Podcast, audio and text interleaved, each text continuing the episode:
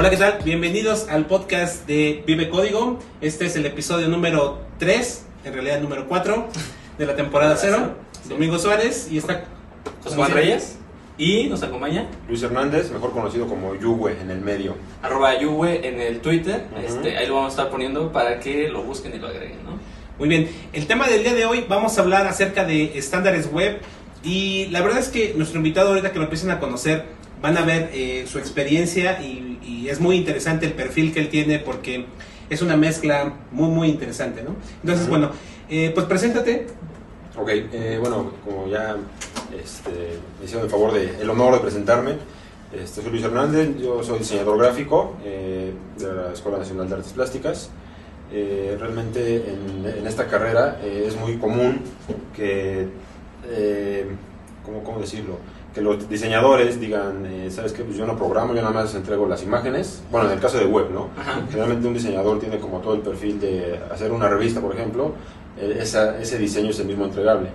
En cambio en web, el diseño que tú haces es lo que se le conoce como el mock-up, que es un, un- un- un archivo de Photoshop, de Illustrator, dependiendo cada quien. Ese archivo no es el entregable, ese, archivo es un entregable como para definir la, presentación, pero no es como el entregable final que se va a, cargar en un navegador o en una aplicación en un dispositivo móvil. Entonces, eh, muchos de los, eh, diseñadores tienen esa idea que programar es, este, o sea, que el HTML, por ejemplo, software estilo es programar, cuando realmente no, eso no es, no es programación, No. estamos, estamos de acuerdo, No ¿no? me acuerdo quién dijo, hice, hice- un hack en CSS. Yo, ah, bueno, yo lo dije. No, es que Pero- eso, sí, eso sí, es que eso sí, eh, digamos que si hay hacks, Eh, es diferente poner un estilo Ajá. a hacer un hack en CSS, ¿no? Y eso son de las cosas interesantes. de Lo que pasa es que lo- o sea, los hacks de CSS, de CSS son como trucos para engañar a ciertas versiones de navegadores y sí son como hacks. Diga- digamos que sí, en- sí entra. es, un, es un pequeño Vale, vale. eh, término bien usado. Ok, Este, ¿y ahorita en dónde estás trabajando o qué, qué proyectos traes en mano? mm, Yo trabajo para una compañía, eh, una consultoría, eh, que principalmente en los últimos años eh, nos hemos dedicado a, a hacer de- desarrollos eh, como partners de Microsoft, sin embargo hemos decidido eh, ampliar la gama de, de servicios a, a temas móviles, todo el tema de iPhone, iPad, Mm, este, BlackBerry, eh, vamos, este, O sea, el tema va a estar variado porque va desde Microsoft hasta iPhone, iPad. Y, y lo interesante es que queremos hablar precisamente de estándares, ¿no? De estándares web, ¿no? De cómo poder precisamente trabajar en diversos dispositivos, ¿no? Para que la información se, se visualice, ¿no? Pero, ¿qué te parece si, pues la tradición, ¿no? ¿no? Sí, antes de empezar con el tema, Ya entremos más en, en- en materia. me huele a novatada. No, no, no, esa, nada más se le hicimos a Julieta y no salió. no, no salió en el podcast Bueno, pasado. Ah, ok, ok. Entonces, el, el- Salud, salud. Salud, ¿Por qué hace calor? Sí, está, está bueno. Hay más, ¿verdad? Sí, más. Si Muy no, bien. la dosificamos. Se está enfriando. Muy bien, eh, pues vamos a comenzar con este tema, que es la parte de estándares web. Y resulta que pues, la primera pregunta es, ¿qué son los estándares web y por qué son importantes en el desarrollo de software? Em, como tal, los estándares web ya aplicado, precisamente, valga la expresión a web, son una serie de normas y recomendaciones eh, establecidas por, la- por el W3C, que es el consorcio, el World Wide Web, World Wide Web Consortium. Em, que, para quien no lo conozca, es este, eh, la entidad eh, encargada de regir este tipo de, de- de- de menesteres de la web. Eh, eh, fue creada por Tim Berners-Lee, uno de los creadores de Internet. Internet, ajá. Este, y bueno, eh, dentro de esas recomendaciones, eh, porque no son una regla, son recomendaciones, como, como, Ok. como bien comento, ¿no? Este, están, por ejemplo, eh, que el código tenga una, eh, una división en capas, por ejemplo, esta es una de ellas. Nuestro código, nuestro contenido debe estar en una capa de HTML, en un lenguaje, en el lenguaje HTML, Ujú. y eh, la presentación, por ejemplo, tiene que estar en otra capa, separado en otro archivo, eh, CSS, los, los- Ok. las hojas de estilo, y la funcionalidad debe estar en, el- en en archivos tipo Java- JavaScript, por ejemplo. Ok. Este, eso es como lo básico, ¿no? Ujú. Ya después vienen otras, perdón, la chela, otras, otras recomendaciones que no tienes que eh, poner todo el, diseño dentro del HTML, ¿no? Por ejemplo, si nosotros, digo, ahorita eh, cuando llegamos a la parte de codificar, va- lo, lo- lo vamos explicando y lo vamos viendo, pero a grandes rasgos, mm, la recomendación es no meter eh, el diseño dentro del HTML, ¿no? Que no tengas una tabla y dentro de tu tabla en cada celda le pongas su estilo y tengas el mismo Ah, estilo repetido ok. 10 veces, ¿no? Ok. A- Aunque hay sus excepciones, ¿no? Por ejemplo, quien envía correo electrónico, Ah, exacto. o sea, como que ah, también es bueno saber cuándo puedes, de cierta manera, como que romper la regla, ¿no? Exactamente. En, cuando, en el caso de mailings, de envío de correo electrónico y también de spam, este, tenemos el caso que, bueno, muchos clientes de correo y tanto locales como los eh, lectores de Google, eh, bueno, Gmail, Hotmail, Yahoo, todos estos clientes de correo web, eh, no leen una hoja de estilos. eh, bueno, sabemos cómo es la estructura de un correo electrónico, viene todo un cuerpo, viene, un- viene una parte de, viene el HTML, y ese HTML no acepta como archivos adjuntos eh, o enlazados a. Entonces, dentro de ese correo tenemos nuestro tenemos que poner el CSS exactamente como comentas eh, dentro del código para que para que no se pierda. Si tú haces un diseño, tu HTML, todo, todo separadito en capas, como si fuera para una página web, y le pones su hoja de estilo separada, aunque la incluyas, el navegador no la va a leer, porque le quita todos los temas de headers y todo esto, que como, perdón, el cliente de correo, como lo haría un navegador, Claro. básicamente. Y hay algo interesante. Yo la otra vez envié un correo con grades y hice un GCP planito, haciendo referencias a hojas, y el grades te genera el style. Te genera el, el documento con los styles en cada, en cada tag, ¿no? Y, y es, lo que, es lo que dices, ¿no? O sea, hay diseño para eh, donde hace referencias a recursos externos. JS, CSS, Ajá. y tu diseño donde pones explícitamente el, el atributo style en cada tag, Exacto. y ahí este, pues haces una hoja de estilo completamente, ¿no? Sí, sí, sí, nada más que por ejemplo en ese caso, el gran problema viene cuando se le va a dar mantenimiento a ese sitio.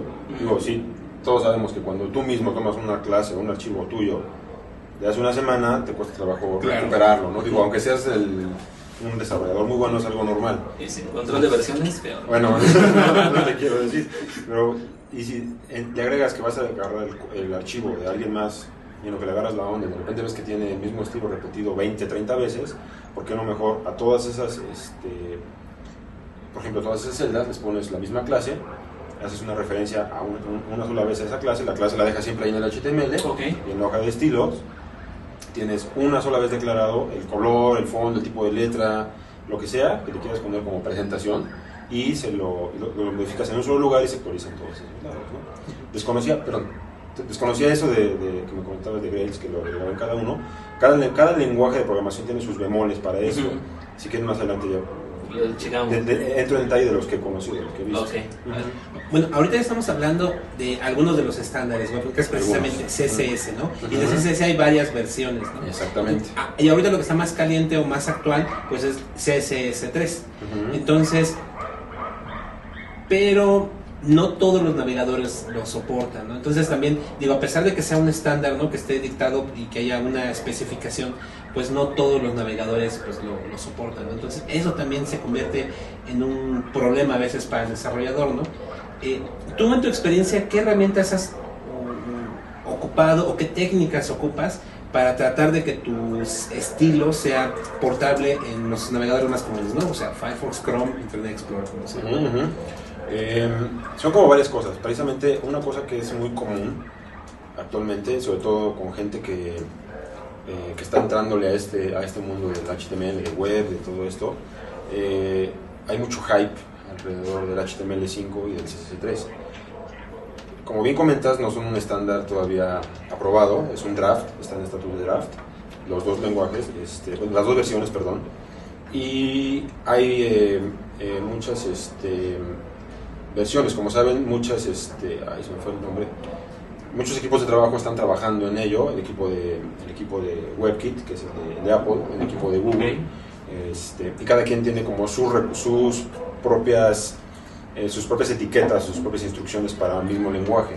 Entonces, mientras no se terminen de poner de acuerdo con la W3C y con todo este tema burocrático, no se va a definir como un estándar. El, el lenguaje, eh, la, la versión, eh, digamos, aceptada o ac- actual, se me fue la- el, término, eh, que está ahorita como disponible es el CSS2. Ese es ahorita estable, toda- todas las instrucciones que tiene son este, funcionales en todos los navegadores, son siempre y cuando respeten, los- Ujú. se apeguen a estos estándares, a la lectura de ellos. Y el HTML también tiene, tiene como otra, otra, otra arista, que es la versión del HTML, por ejemplo, el HTML5 La versión actual es el HTML4, la aceptada y la que está por todos está aprobada. Pero a raíz de unas prácticas que hubo eh, principalmente en los 90, principios de, del año del 2000 y todo esto, más o menos por es, pongámonos por esas fechas, muchos desarrolladores y diseñadores empezaron a usar el código HTML de un modo eh, com, eh, como no se debe de usar. Es difícil decirlo sin... Sin, sin llegar a ese sentimiento. Sin, exacto, sin explotar. De empezar a usarlo incorrectamente. Por ejemplo, otra de las recomendaciones de los estándares que me mencionamos es el código semántico. Okay. Si, tú, si tú pones en tu HTML una lista, tienes que, tienes que poner una lista. O sea, suena estúpido de repente, ¿no? Uh -huh. Pero si, si, vas a poner un listado de opciones, pones una, hay una etiqueta específica para poner listas. Uh -huh. eh, el caso más común y el más sonado es el de las tablas. Las tablas se empezaron a usar para, para diagramar todo, uh -huh. para poner el menú en una de la, en la, celda superior. Para maquetar, ¿no? Exactamente, sí, para hacer yo todo lo eso. hice, yo lo hice. Todos, todos pasamos por ahí, o sea. Sí, yo lo hice que- porque era difícil poner Ajá. imágenes, este, o sea, por ejemplo, cuando tenías una imagen complicada, Ajá. podías tener una imagen complicada y lo que me acuerdo que hacíamos con el diseñador y después Ajá. le agarró la onda, Sí. era de que esa imagen la partía en cuadritos. Y, es, y cada cuadrito iba en una celda, ¿no? O sea, pero, pero quedaba, o sea, quedaba muy bien. Eso, eso, eso era, bueno, era, y, y quedaba bien, se veía bien. Digamos que para efectos de visualización funciona, pero bueno, de, como, como les comento, ¿no? realmente el código deja de ser semántico, deja de ser usado para lo que fue creado, Ok. digamos, en términos como específicos. ¿no? Las tablas se usan para diagramar información de manera tabular. Ujú. Todos hemos visto estas tablas que dicen del lado izquierdo eh, porcentaje de, de uso de navegador tal y en las columnas hasta arriba viene Firefox, Safari, etcétera, etcétera, etcétera. Entonces viene la, la información que mostrada de ese modo hace mucho, mucho sentido para que tú veas como la comparación de la información, de los datos, todo esto. Para eso es para lo que se usa una tabla. Si la empiezas a usar para otra cosa, como para diagramar, este, la verdad es que me declaro culpable, yo también pasé por ahí. Este, eh, es lo malo de ser autodidacta y llegar al, si- al sitio, al sitio incorrecto. Este, Llegan a los tutoriales de Geocities, ¿no? Exactamente. Entonces, este, o a veces te metes a ver el código de alguien más y dices, ah, pues así está, y lo empiezas a ver, realmente. Y fu- le funciona, ¿no? Este, Exacto, le ¿no? funciona, me funciona a mí. Sí, claro, entonces ya hasta después que llegas a otros sitios que hablan de estándares y todo eso, te das cuenta, ah, lo estaba haciendo mal. Entonces, bueno, mientras se haga, mientras regreses como al buen camino, diga, llamémosle, pues, está bien, o sea. Pero bueno, regresando al tema, em, digamos que para efectos de, de, visual- de visualización, como comentaba, es correcto, pero para, para efectos de indexación, también puede que sea correcto. O sea, a lo mejor Google te va a encontrar y te, y te va a indexar tu contenido, pero a lo mejor no vas a tener un page rank tan alto en el momento que empiezas a tener como más popularidad y todo esto. ¿no? O sea, es un factor que influye. Este, algún otro tipo de lectores, este, robots que no sean buscadores, también puede que lo, que lo, que lo- que que necesiten que esté en un formato determinado para que lo puedan organizar mejor. Sí, y, y- y aquí algo eh, curioso porque HTML básicamente es un lenguaje de, eh, de descripción pues de información, ¿no? Y, y precisamente todos esos estándares, por ejemplo CSS, pues es prácticamente cómo se va a ver. Y, y luego hay como que otros complementos, ¿no? Por ejemplo, microformatos.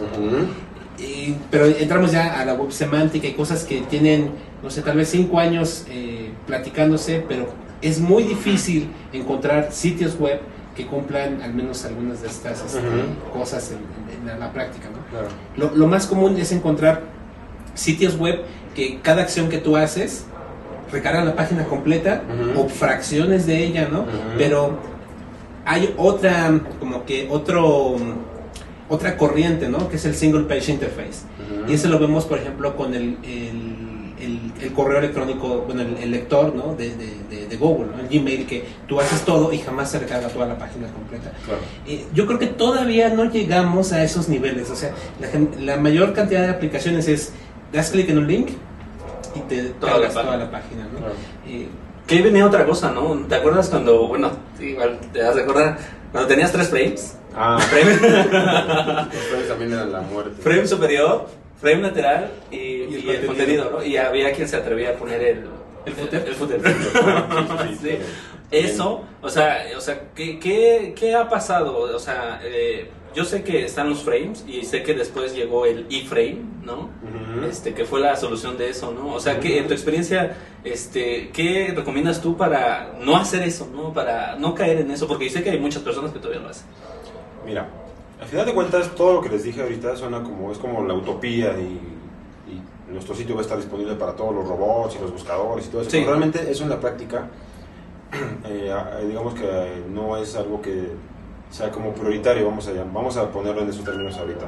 No, no quiero meterme en esa discusión porque sí es algo Sí, sí, sí, complejo. es- Sí, claro. Pero hablando en términos de portabilidad, eh, el hecho de que tengas todo separado y bien, y bien organizado y todo, nos ayuda a que nuestro sitio se pueda ver en cosas como esto, Ujú.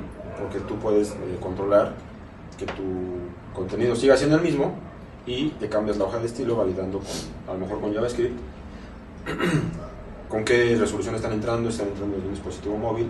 A veces ni siquiera necesitas JavaScript, la misma etiqueta de HTML eh, te permite especificar el, el- el- el media que le llaman. Exacto.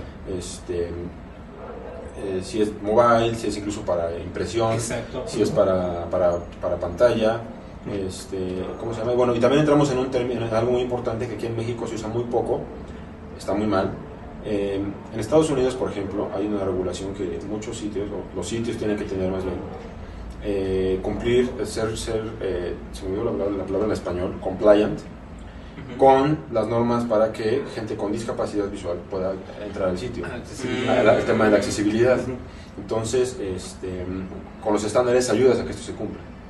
Eh, eh, Eso suena bastante padre porque precisamente gente que tiene que no tiene las mismas eh, habilidades o capacidades que los demás puedan eh, ver el contenido. ¿no? Sí, la verdad es que como desarrolladores nunca consideramos ese aspecto, consideramos que todos ven exactamente igual que yo, ¿no? Eh, y, y hay personas que a lo mejor son débiles de la vista o, o ven en otros colores, ¿no? Claro. Eh, yo la verdad me conformaría con que al menos las aplicaciones funcionaran Claro. Sí, sí, sí. Este, y bueno, aquí ya entrando a ese tema específico de la accesibilidad, si tú pones tu sitio en tablas, el lector, hay navegadores que son de voz. Ok. Entonces sí. este, leen el código y van leyéndole al, al- al usuario lo que encuentran. Si tú le pones eh, en una tabla eh, un párrafo y la siguiente, en, en la celda de al lado pones este, otro párrafo y luego una lista, se va a hacer bolas y no le va a entender mal. Ok. ¿no? Este, es uno de los casos como más prácticos para, para, para hablar de los estándares. ¿no? Eh, regresando al tema del HTML, del lenguaje como tal, habla, eh, ahorita nos quedamos en el HTML y le empecé a hablarles como de estas prácticas y todavía nos clavamos en eso. A raíz de todas estas malas prácticas, la W3C hace un- una subversión del lenguaje, del, del HTML, eh, que es el XHTML. Ah, ok. Sí, El sí. XHTML es una versión de HTML basada en la, rigu- en la, rigu- en la rigidez que tiene XML para, para cerrar sus etiquetas, este, para hacer el... O sea, si tú en XML no pones las comillas eh, o, o no cierras bien con una diagonal, eh, el, archivo deja de ser válido. Digo, exactamente, mínimamente que sea válido.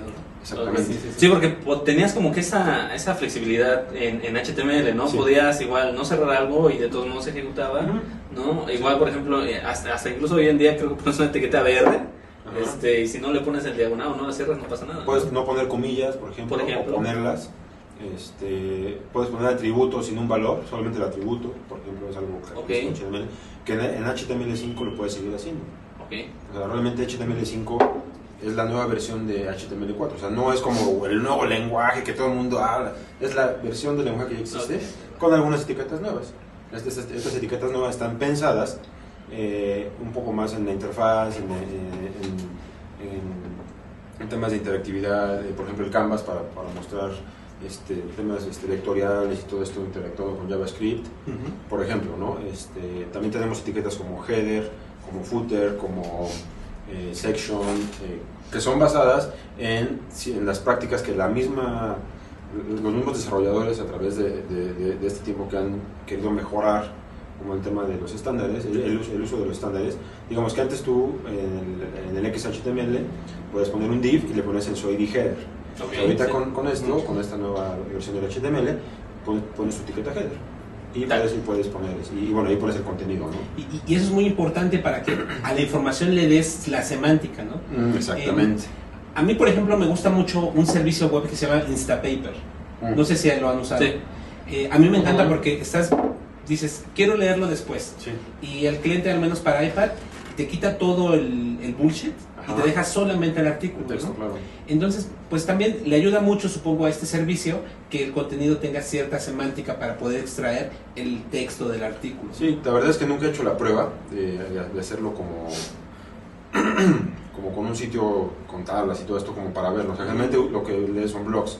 Y los blogs, los, todos los MS cumplen ya con, eh, son, cumplen con estos estándares, ¿no? Entonces, habrá que hacer la prueba. La verdad es que no la he hecho. Por, por- por eso es bueno que los desarrolladores usen esos estándares. ¿no? Es la importancia, ¿no? Este, así sea una aplicación financiera, eh, sea una aplicación, eh, un CRM o un RP, lo que sea, que, que sí cumplan este, esto. Porque para los usuarios también es, es bueno. Incluso a veces no nos detenemos a pensar en las URLs.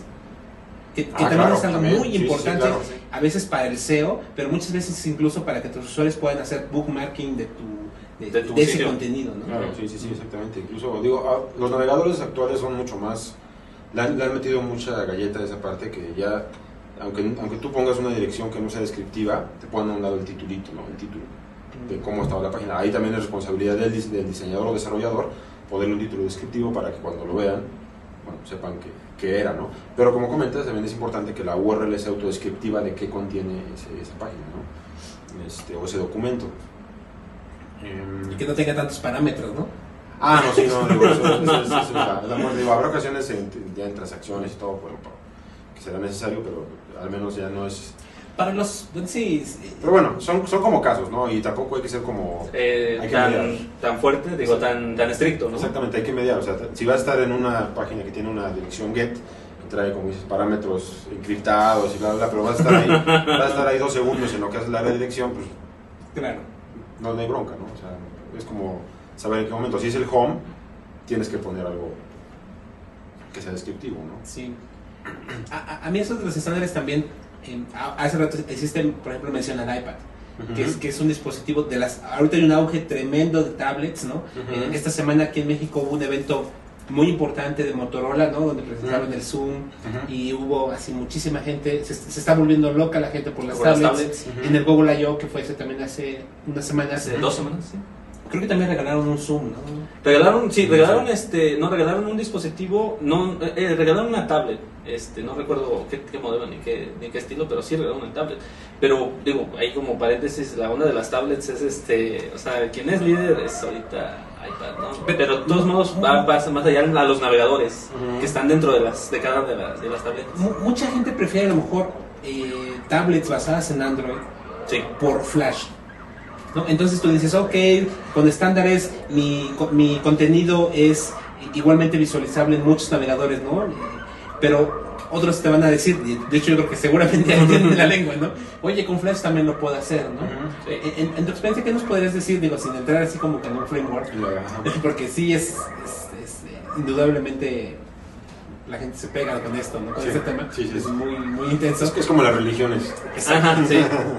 A lo mejor, eh, pero, pero es importante saber tu punto de vista con respecto a, esta tecnología que yo, yo le he ocupado, yo, he desarrollado aplicaciones con Flex, tiene ciertas bondades, ¿no? Pero también tiene sus, sus, detalles, ¿no? Pero bueno, en tu experiencia, ¿qué nos puedes platicar? Pues mira, yo mucho tiempo hice Flash, hice aplicaciones y todo también. este, la verdad es que yo me quedé en el ActionScript 2, en el S2.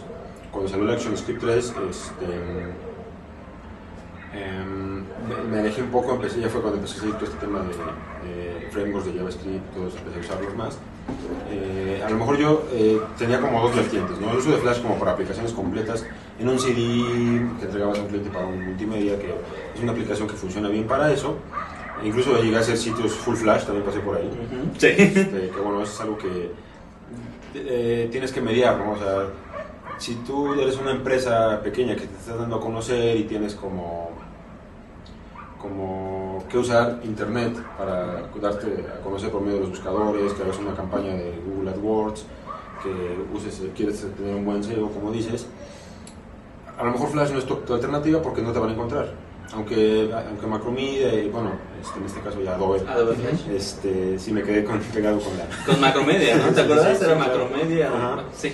Este, ellos dicen que sí, que sí puedes indexar y todo, pero bueno, no es algo que no, al menos en mi experiencia no, no se ha logrado hacer una indexación desde sitios, de, de sitios full flash. Pero bueno, si eres Nike o eres Coca-Cola, que ya es súper conocido y no te interesa No, que te no. puedes eh, utilizar estas bondades. Bueno, por, por poner un ejemplo, ¿no? O sea, no necesariamente solo es como para grandes marcas. O Singa, ¿no? No, Entonces- es que está engañón, porque sigues como dices, o sea, solamente es la película y yo recuerdo que la única manera en que pudieran encontrarte a través de los, de los metas. ¿no? O sea, pero tenías que atascar el meta cañón, Y está bien, o sea, a lo mejor puede funcionar. O sea, el tema aquí es, eh, depende para qué escenario. La verdad es que eh, Flash es una tecnología que ha dado, eh, en algún momento, no recuerdo, hace, tiempo, hace mucho tiempo leí en un blog que alguien ponía que eh, es un estándar, se fue haciendo un estándar por defecto. No es un estándar aceptado, Sí, no es un sí. estándar aprobado por ninguna institución ni nada. Bueno, por Adobe sí, pero, pero o por Macromedia, pero bueno, a fin de cuentas es un estándar que la gente empezó a usar, empezó a usar, a falta de eh, de, de que, de que el lenguaje tuviera esas bondades, de, poder- de reproducir video con la... Es que teníamos applets de Java, ¿no? Pero no funcionaban. Exacto. Y entonces... eh, Y eran pesados. muy pesados. Eh, Flash también es un poquito más ligero, ¿no? Más, obviamente muchísimo más ligero, ¿no? Ujú. Pero la, la- la cantidad de herramientas que hay para desarrollar son mayores, ¿no? Sí, además, yo creo que la gran, el gran hitazo que tuvo este, Flash fue la facilidad de uso, ¿no? O sea, la interfaz gráfica, todo esto que tenías tu línea de tiempo, eh, sin programar un- una sola línea, hacías animaciones. hacías animaciones, ponías video, todo. Y eso le dio mucha cabida a que los diseñadores empezaran a entrarle. Este, también podías entrar a la vista de desarrollo avanzada, y también desarrolladores lo hacían. Este, yo conocía desarrolladores muy muy buenos que a la fecha todavía conozco, este, que sean aplicaciones muy padres, muy este, interesantes. Bueno, el ActionScript 2 todavía era muy parecido a lo que es JavaScript. Ujú. El ActionScript 3 ya le hicieron un poquito más, este, un poquito más robusto, pero bueno. eh, eso fue lo que le dio a Flash es, es su éxito, ¿no? Y aparte que, bueno, cu- cubrió un nicho, un rubro, que el mismo lenguaje estándar no, no, No cubrían su no momento. cubría en su momento, no tenían esa, eh, esa bondad, ¿no? O sea, es- eh, realmente si hubieran tenido como toda la parte de reproducir video, que el- el- el- realmente Flash no fue, no fue hecho para eso, fue hecho para hacer animaciones, pero dado que tenían Tenía esa, la- esa oportunidad, sí. vamos a meter, o sea, le hicieron, su, hicieron una actualización, creo que fue con el Flash 5 o 6, no recuerdo la Sí. versión, y empezaron a meter video y ahí fue el hitazo, ¿no? YouTube. Ahí tenemos YouTube. la- Audio y video. ah, está, bueno, Audio. o- obviamente, ¿no? Sí, porque no podías, yo recuerdo que no podías embeber un MP3 en un HTML. Creo que sí un MIDI, pero... Sí. Sí, un MIDI, ¿verdad? Sí, Sí, un MIDI. Ah, porque tenías las páginas de GeoCities cuando entrabas... Midis y hips. Entrabas a las páginas de Yahoo GeoCities y... ti, de sonidos de, de 8 bits, de 16 bits.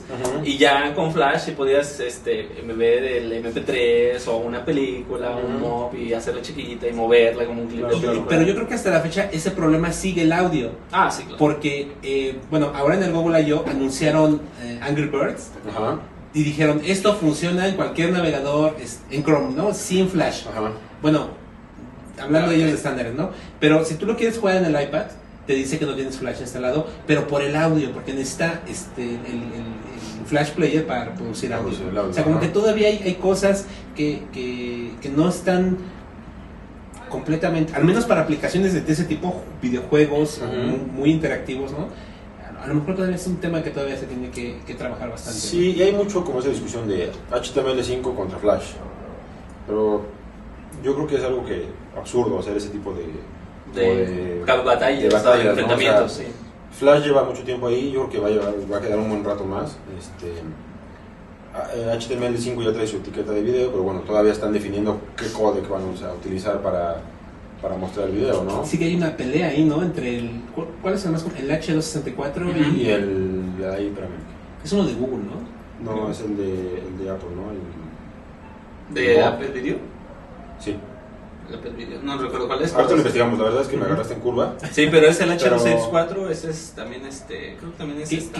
que- que alguien, a una empresa lo desarrolló, pero que dijo, ok, va a ser gratis todavía otro rato más, ¿no? Pero hay ese, ese problema, ¿no? Ahora, hablando de estándares, ya, ya hablamos de HTML, ¿no? HTML5, eh, hablamos eh, de CSS, ¿no? Pero hay, y, hay- y medio hablamos de, de otro jugador ahí muy importante que es Ah, JavaScript, ¿no? JavaScript. Eh, que, que es eh, pues vital porque realmente ahí sí programas, ¿no? En- Ahí sí JavaScript, ¿no? Eh, ahí como lo ves, ¿cuál es tu framework eh, favorito? ¿Cuál te gusta utilizar más? Y, no sé, a lo mejor, no sé si tengas experiencia incluso con JavaScript del lado del servidor, porque se ha puesto de moda Node, por ejemplo, ¿no? Y ahora es programar del lado, del lado cliente con JavaScript, con tu framework de que hay un montonal, incluso hay Annoying.js, ¿no? O sea, es, es- es- es- es muy chistoso. Pero también del lado del server tenemos JavaScript con Node e incluso tenemos bases de datos, eh, no sé, por ejemplo, no recuerdo si es Mongo o este, alguna de estas NoSQL, que guardan la estructura en JSON. Entonces, así como lo guardas, eh, ese JSON en la base de datos se va directo al navegador. Hay muchísimo auge, tal vez es muchísimo hype, pero bueno, ahí, ¿qué, qué nos puedes platicar? Mira, la verdad es que JavaScript del lado del server, te mentiría, no lo he manejado. eh, desde que me, met- me- me he empezado a meter a todo este tema de dispositivos móviles, ya pregúntame de Objective-C y te respondo.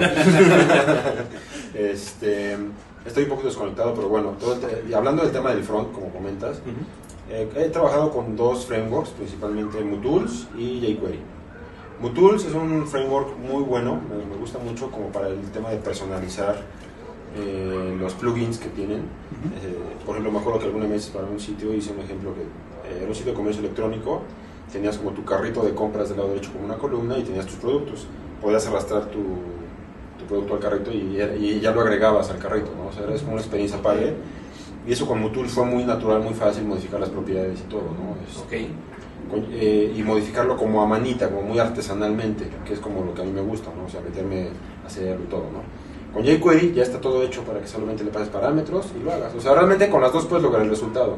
Con una es más artesanal, con una es más este, automatizado con paso de parámetros y todo, ¿no? Y Query y Mutools. Sí, he escuchado dos, tres cosas en Mutools y he visto dos, tres cosas interesantes con Mutools. Y jQuery más o menos, jQuery ha tenido mucho éxito, eh, es como el Mucha más, adopción. más popular, mucha adopción por parte Mucha de la gente. adopción. Precisamente por eso, porque no necesitas como Como programar que mucho. mucha experiencia. O como sea, de- bajas el ejemplo, le adaptas tus estilos, le pones la forma, le cambias los parámetros que necesitas cambiarle y ya está funcionando. Que a veces es tan simple como poner el script, Ujú. este, hacer un div con un ID y luego con el selector punto o el plugin, método del plugin o la, perdón, la función del plugin. Ajá. ¿Ya? No, no es a veces, siempre. O sea, así, así funciona, así funciona y está bien. O sea, la verdad es que es algo muy práctico para, Ok. para términos de productividad. Está Bueno. muy padre. O sea, la verdad es que sí.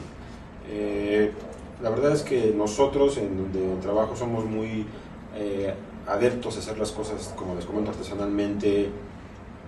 Si hay que reescribir algo que, que no da la funcionalidad, pues lo hacemos, pero es un poco más también como de qué te guste, ¿no? O qué necesites. Yo nunca he sido partidario de decir, este, esto es lo mejor, la mejor tecnología, o esto es la peor. Realmente lo que te acomode, y a lo mejor tienes que hacer un proyecto en dos semanas, que a todos nos ha pasado, no te vas a poner a programar cosas, tan, a lo mejor cosas de interfaz que ya tienes ahí en un framework, ¿no? Eh, Digo, hay que ser pragmáticos, como, como, como por ahí dice Andy Hunt, ¿no? Sí, e- e- eso es bien importante. Yo creo que es- esa, esa reflexión, eh, pues sí, la, la tenemos que. eh, y a veces yo la verdad me- la tengo como mantra, ¿no?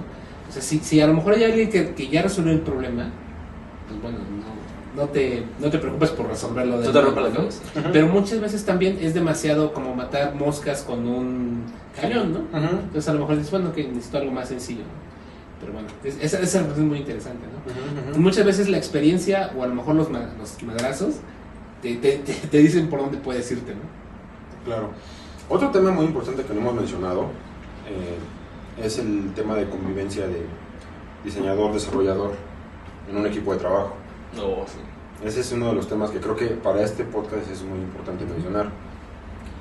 Eh, siempre el diseñador dice, no, no, no, yo entrego el JPG y el desarrollador que lo arme como él sabe, ¿no? Este, y el, desa- el desarrollador dice, eh, eh, la postura que tiene, bueno, estoy poniendo como las extremas, ¿no? La verdad es que en la práctica no siempre es así. Sí, claro.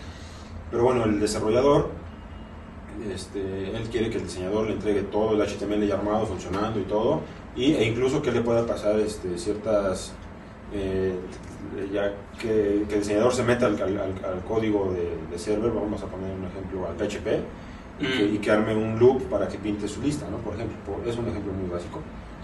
Pero bueno, lo- lo- los diseñadores que, le- que, que pueden hacer un loop en PHP pues, son contados, ¿no? Sí. Este, personalmente yo creo, personalmente yo creo que sí, que el diseñador debe meterse, no, a lo mejor no dominar y hacer todo un este aplica- hacer toda la aplicación y ya nada más este, que el desarrollador haga Sí, que le haga el la- diseñador, la conexión ¿no? a la base de datos.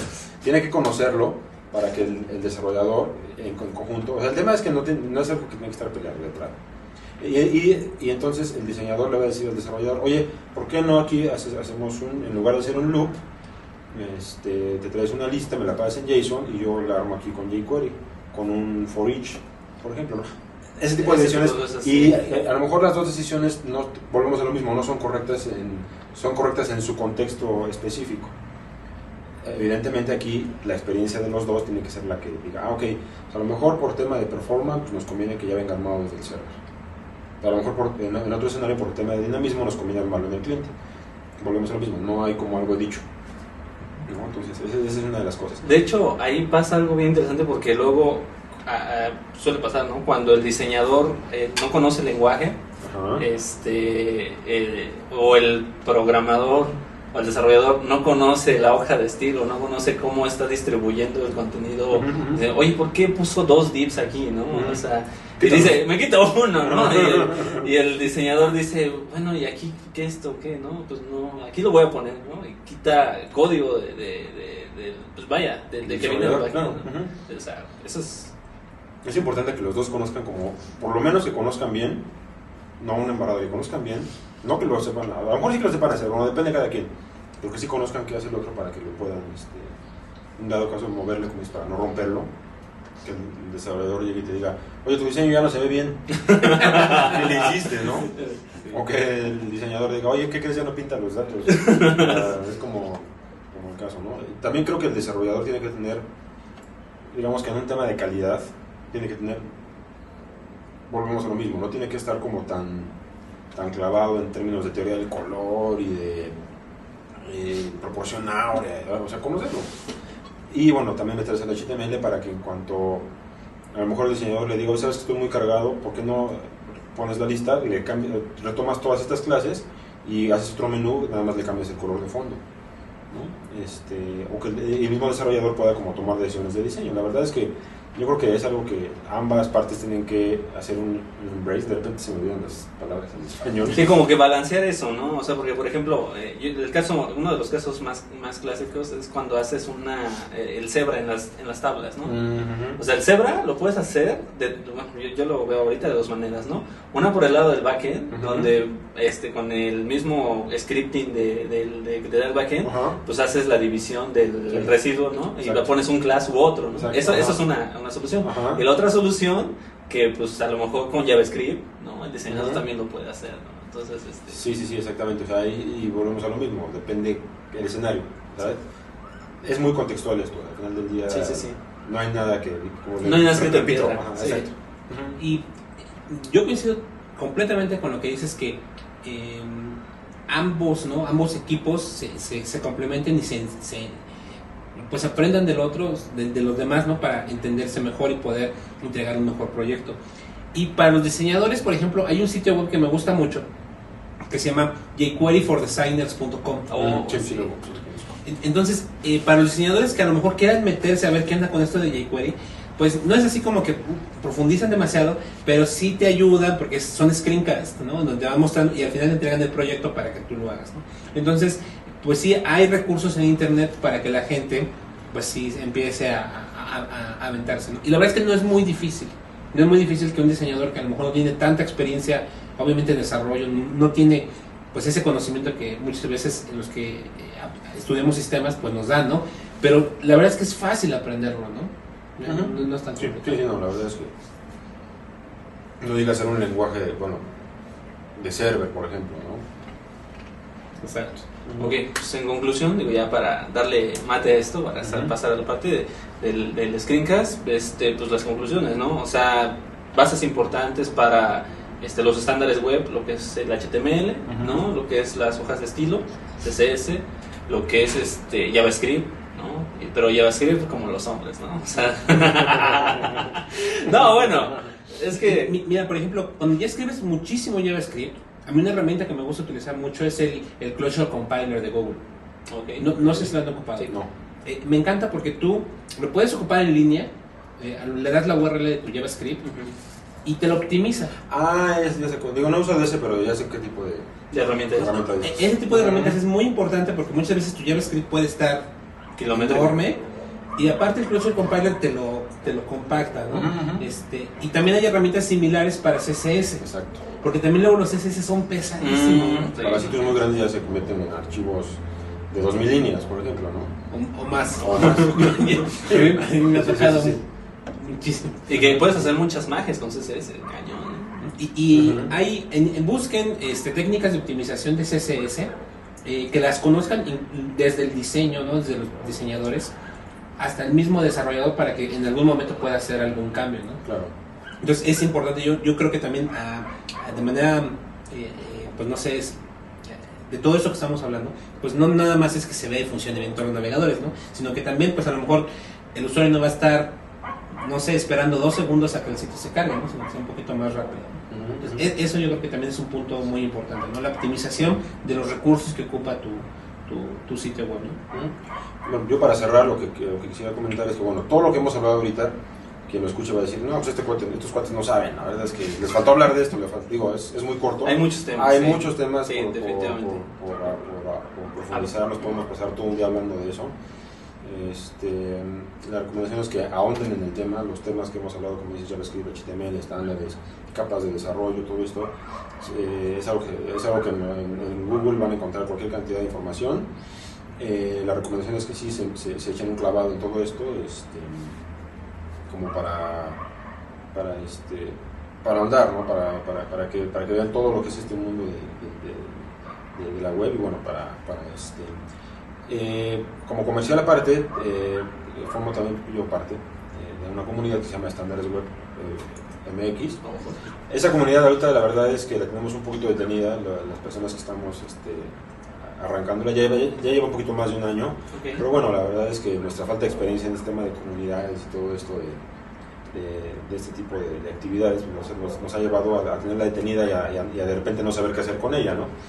Eh, estamos, eh, estamos ya trabajando, hemos invitado a más personas para que nos ayuden. En, en cuanto tengamos algo más en, en forma, vamos a seguramente, eh, seguramente volverán a escuchar de nosotros. Estándares web. Este, tenemos cuenta de Twitter, tenemos página en Facebook, Estándares Web MX, todo junto. eh, igual en Facebook, facebook.com, diagonal Estándares Web MX. Como les comento, ahorita no van a haber mucho movimiento, eh, pero bueno, este, esperemos que próximamente eh, ya más. También está el sitio estándaresweb.com.mx. Ah, qué bien. Ok. Este, también lo van a ver un poquito muerto, pero ténganos un poquito de paciencia, porque también este, Sí, es difícil. lo hacemos en nuestros ratos libres Es y tratamos ¿eh? de, de darle vida, pero bueno, este, poco a poco, ¿no? Claro, y, y esa también es la motivación para que la gente participe, ¿no? No solamente un, un Vaya grupo, ¿no? sino vea, también, ¿no? ah. ¿qué hace falta Claro. esto? Pues, órale, Pues, ¿no? éntrale, Participa, ¿no? Entonces, échenle un lente. Echen ojo y participen. Digo, digo, por lo menos también la participación influye en, oye, me gustaría ver esto, o sea, ¿qué, ¿cómo puedo hacer esto? ¿no? Preguntas, Claro, comentarios. La mejor, la mejor forma de aprender es haciendo. Sí, Entonces, a lo mejor, si a lo mejor hace falta un artículo en tu comunidad, pues invitar a que la gente que... Claro, estamos, eh, estamos, estamos, ahora sí que como Abiertos. es de lo que pedimos nuestra limosna, ¿no? Queremos que la gente coopere, si alguien dice, es que pues a mí me gusta mucho el tema y tengo un, un artículo que escribí pero no lo puedo publicar, o quiero hacer un tutorial, unas clínicas, lo que sea, estamos abiertos a publicarlo en el sitio con su respectivo crédito, no, no estamos peleados con eso. Este, nada de protagonismo, nada de esto, realmente es como, como dices, ¿no? abierto para todo el mundo que quiera entrarle este, con una propuesta concreta, eh, este, estamos súper abiertos a ello. ¿no? good. Pues está la invitación. Muchísimas gracias por venir. Un Gracias a gustazo, como siempre. Gracias. Y honor. antes de eh, salir al corte, este, me gustaría hacerte un pequeño, una pequeña entrega por parte de las comunidades. Es este, son un par de, de playeras acá. Es la playera como la que trae Domingo, la de artesanos de software, de la comunidad de artesanos de software. Muy ¿no? bueno, muchas gracias. Esta y la de pues, el patrocinador, ¿no? Este, el patrocinador, el que está poniendo acá todas las chelas y todo el lugar y todo, la de Synergy, ¿no? Sí, está muy, Entonces, este, de luchador. Igual la de la de luchador. Bien mexicana, ¿no? Sí, Sí, bien sí. mexicana. Y. Nada, de row. Lucha libre. Me la pondré encima, pero ahorita con el calor que está haciendo. de diseñador a diseñador. Este, Exactamente. Sí. Sí, es, es, es, es- es- qué, bu- qué bueno que lo mencionas porque este trabajo es de un diseñador que se dedica a esto, ¿no? Sí. O sea, un, un developer no lo puede hacer, obviamente. Obviamente no. ¿Por qué no?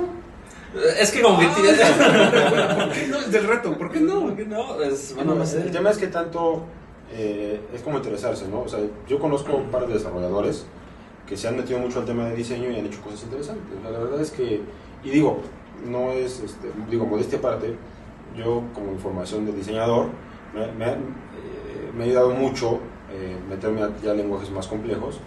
Eh, como comentaba, les comentaba, me he metido a temas como ClickTipsy, a .NET, que son lenguajes ya no tan sencillos, bien usados, obviamente. sí, claro. Como con orientación a objetos, todo esto bien, bien usados. Un poquito a Java, este, con el tema de BlackBerry. Entonces, esto te, como profesional te da un valor que no tienes idea. ya poder hacer una aplicación con tú, tú digo, tú solito poder este, hacer, cubrir las labores de ir con el cliente, levantar el requerimiento, decirle Estoy, yo creo que eh, de acuerdo a tu, a, tu, necesidad, a lo mejor esta interfaz te conviene más que esta otra, o que en tu interfaz tengas en lugar de una columna tengas este, un menú superior. Darle opciones. Exacto, ya como todo este tema de diseño, y aparte ejecutarlo, la verdad es que te, te da mucha agilidad. De eso vamos a hablar yo creo después, porque hay un tema este, el que viene en la parte de métodos ágiles, eh, en, en, donde un miembro, eh, un miembro del equipo ágil debe de ser capaz de este, levantar toda una funcionalidad desde cero hasta este, el entregable, ¿no? O sea, pero digo, hay, sus variantes porque está el diseñador ágil, el analista, el analista ágil, este, el programador ágil. Entonces, entonces hay varias cosas ahí, ¿no? Seguramente va a ser un tema de... ah, cuando sea eso avísenme, porque yo soy, yo soy, digo, nosotros usamos Scrum. No, no, no by the book, no al pie de la letra, tenemos como nuestra versión. Es que digo, así es, ¿no? Lo hacen bien, exactamente. Lo hacen bien, Entonces, sí. Este, nos gusta mucho, este, tenemos nuestro backlog y todo. Mm, es algo que nos ha funcionado bastante. Este, digamos que yo era el champion de diseño, pero ya dejé de serlo porque fíjate que se ha contagiado. O sea, como yo, es muy chistoso, ya lo estamos extendiendo, pero es algo que me gusta. No, está bien, sígueme. Eh, yo como diseñador me, siempre tuve como la sensibilidad los colores, bla, bla, bla. Cuando empecé a programar se me empezó a ofuscar eso, ese otro lado del cerebro. Ah. Entonces, a, partir de eso... Se quemó. Sí, como que ya poco a poco he ido regresando, pero pero al final del día alguien tenía que hacerlo. Entonces los dos desarrolladores tenían como las necesidades que saliera y como el diseñador estaba como en quemando, sacando un mito tratando de diseñar y programar, pues ya ellos, ellos entraron al diseño. Entonces he hecho como un equipo multidisciplinario interesante. Todavía no llegan como a tener todo Esa es la palabra, multidisciplinario. Exactamente. De hecho.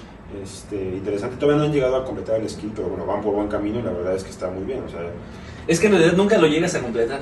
O sea, igual, o sea, nunca, nunca lo llegas a completar porque de eso se trata, es mejora continua, ¿no? O sea, para eso te sientas con otro, para eso haces programación en pares, para eso ves tu chamba, preguntas cómo le haces, investigas, el, daily meeting, ¿no? ¿Qué hice? ya después le dices, oye, pero ¿cómo lo hiciste? ¿no? o sea, son otras técnicas que definitivamente hay que hablar.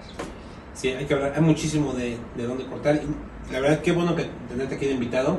Él, él, fue, bueno, él nos ayudó también como conferencista en Shellcon 2010 y ojalá nos puedas acompañar en Shellcon 2011 que ya lo había comentado que va, a ser, que va a ser este año. Va a estar muy interesante también porque es, es, muy importante eh, esta experiencia que tú tienes, ¿no? Compartirlo con la gente, es lo que nosotros buscamos aquí en Vive Código, por eso se llama así el proyecto, ¿no? que, que, que, los desarrolladores pues pues bueno, transmitan esa, esa experiencia. Ese feeling, claro. Pues muchísimas gracias por venir. por la invitación. Eh, cuando quieran nos volvemos a reunir.